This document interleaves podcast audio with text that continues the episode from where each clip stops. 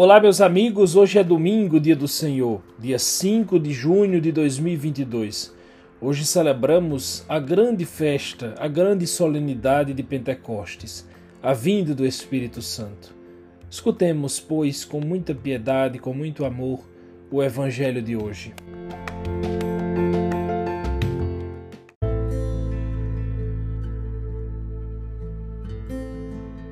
Evangelho de Jesus Cristo segundo João, capítulo 20, versículos de 19 a 23. Ao anoitecer daquele dia, o primeiro da semana, estando fechadas por medo dos judeus as portas do lugar onde os discípulos se encontravam, Jesus entrou e, pondo-se no meio deles, disse: A paz esteja convosco. Depois dessas palavras, mostrou-lhes as mãos e o lado. Então os discípulos se alegraram por verem o Senhor. Novamente Jesus disse: A paz esteja convosco. Como o Pai me enviou, também eu vos envio. E depois de ter dito isso, soprou sobre eles e disse: Recebei o Espírito Santo. A quem perdoardes os pecados, eles lhe serão perdoados. A quem não os perdoardes, eles lhe serão retidos. Palavra da salvação.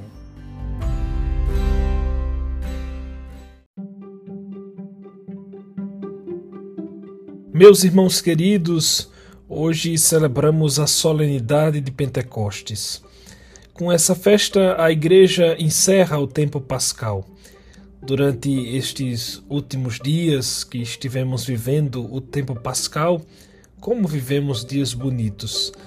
Todos os domingos encontramos-nos aqui e experimentamos do saboroso pão da palavra de Deus que alimenta a nossa vida.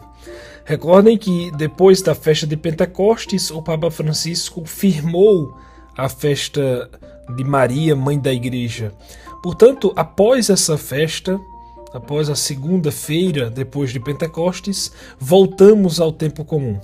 Na terça já celebraremos a terça-feira da décima semana do tempo comum. Sendo Maria mãe de Pentecostes, ela é mãe da igreja. Mas por que o encerramento do tempo pascal realiza-se no dia de Pentecoste? Porque o Espírito Santo é fruto da Páscoa de Jesus ou seja, da passagem da morte para a ressurreição, foi-nos dado o Espírito Santo. Dom Henrique diz: Ele morreu entregando na cruz o Espírito, e no mesmo Espírito foi ressuscitado pelo Pai. Agora, plenificado por esse Espírito, derramou e derrama-o sobre a Igreja e sobre toda a criação. É sobre o derramamento do Espírito que falaremos agora. Inicialmente, eu queria que vocês lembrassem que os judeus têm três grandes festas.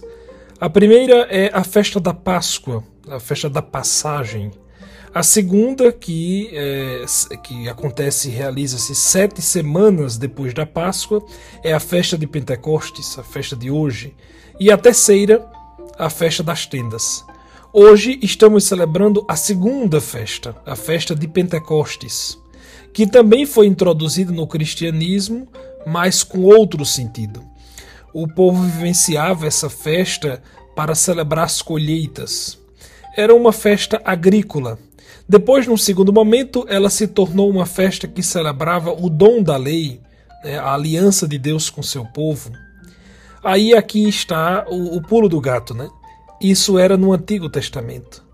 Mas essa lei agora tem um novo rosto no Novo Testamento, tem um novo rosto no cristianismo. Vejam a primeira leitura de hoje, Atos 2. O Espírito Santo recai sobre os discípulos. Ele recai em que dia, meus irmãos?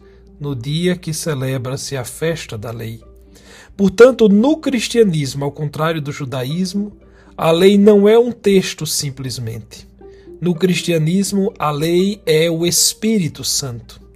E aqui é muito bom ter cuidado com esse termo lei, porque nós, sobretudo os brasileiros, temos aversão à regra, ao que nos disciplina, ao que parece limitar a nossa liberdade. Nesse sentido, meus irmãos, é tão importante que purifiquemos o nosso olhar. Lei aqui não quer dizer uma restrição ou até uma abolição da liberdade, mas o fundamento da verdadeira liberdade. Pois o homem só pode encontrar vida e liberdade no Espírito Santo de Deus.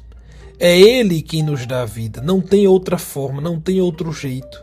Vejam, todos nós, sem exceção de ninguém, desejamos isso: vida e liberdade. Mas me digam, de que modo, como e onde podemos encontrar a vida e a verdadeira liberdade? Hein, meus irmãos? é uma pergunta séria. A gente pode ter essa ideia de que a liberdade é não ter lei. Aquela ideia do filho pródigo. Sair por aí, fazer o que quer e receber da vida tudo o que ela pode oferecer. Contudo, o final da história nós conhecemos. Ele sentiu-se tão vazio, tão inútil, que invejou até os porcos, até os animais, porque tinham uma vida melhor do que a dele. Então, houve liberdade? Pensem, pensem, meus irmãos. Essa ideia está em nossas casas, em nossas vidas. A gente precisa pensar isso. Houve liberdade aí, porque ele fez o que queria? O Papa Bento XVI, em uma festa de Pentecostes, disse isso, abre aspas quando o homem quer somente apoderar-se da vida, ela torna-se cada vez mais vazia, mais pobre. Termina-se facilmente por se refugiar na droga, na grande ilusão, e emerge a dúvida se no final de contas viver é verdadeiramente um bem. Não, deste modo nós não encontramos a vida. A palavra de Jesus sobre a vida em abundância encontra-se no discurso do bom pastor. É uma palavra que se põe num duplo contexto. Sobre o pastor, Jesus diz-nos que ele entrega a sua vida. Ninguém tira a minha vida, mas sou eu que a ofereço livremente. A vida só se encontra quando é doada. Ela não pode ser encontrada desejando tomar posse dela. Veja que bonito que ele vai dizer agora. É isto que devemos aprender de Cristo.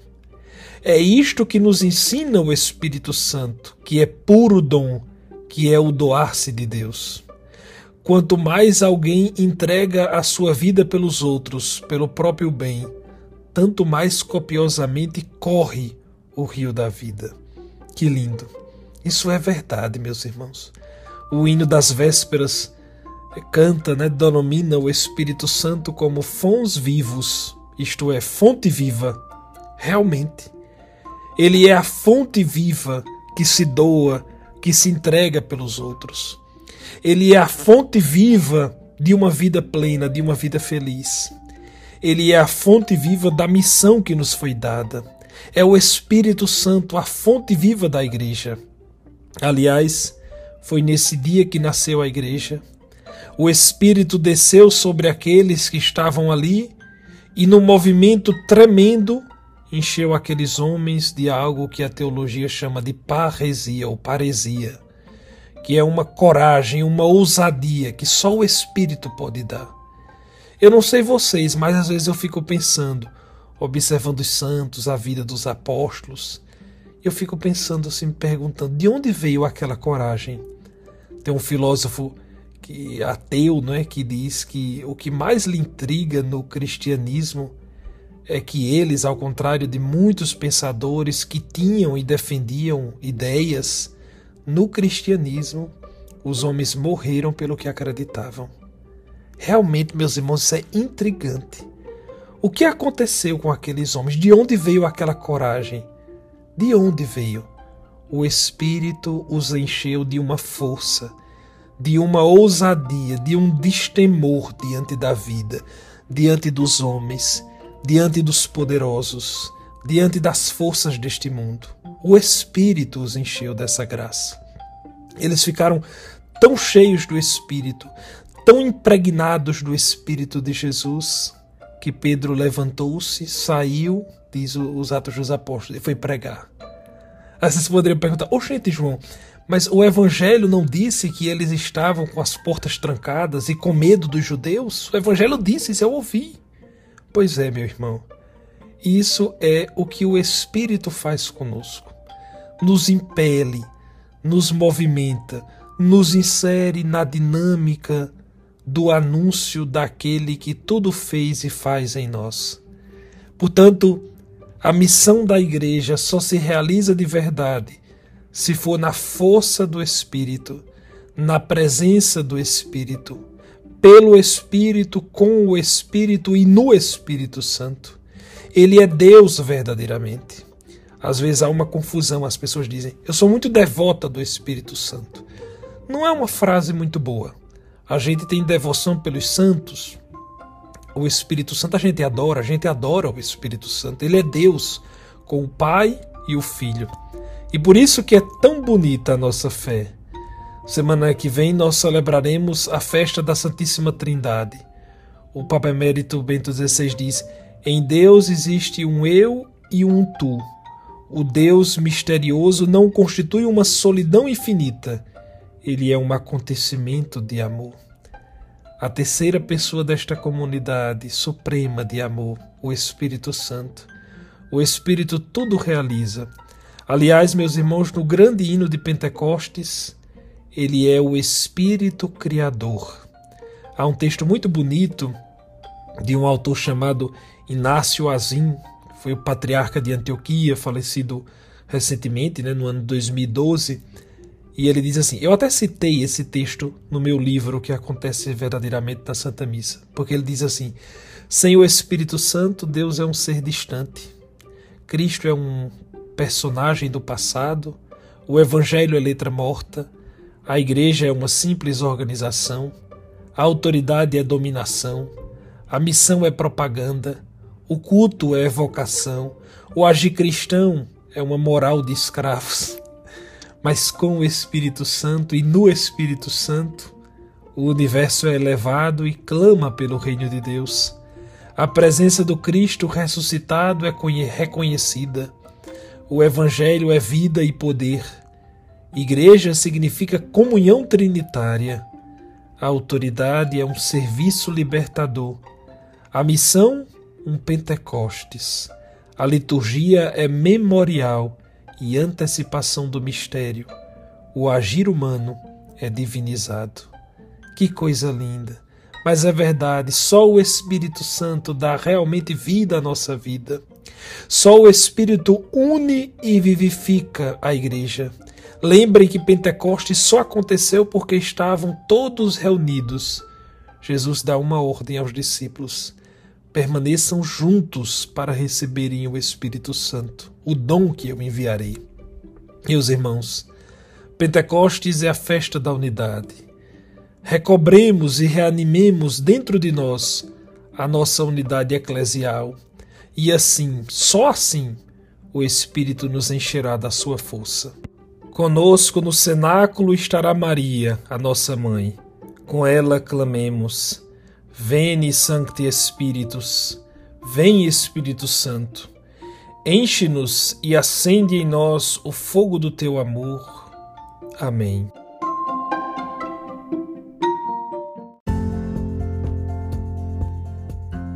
Meus amigos queridos, uma grande alegria estar aqui mais uma vez. Na próxima semana celebraremos a grande e bonita festa da Santíssima Trindade, o âmago da nossa fé. Uma boa e feliz semana para você e sua família. Um grande abraço e até o próximo domingo, se Deus quiser.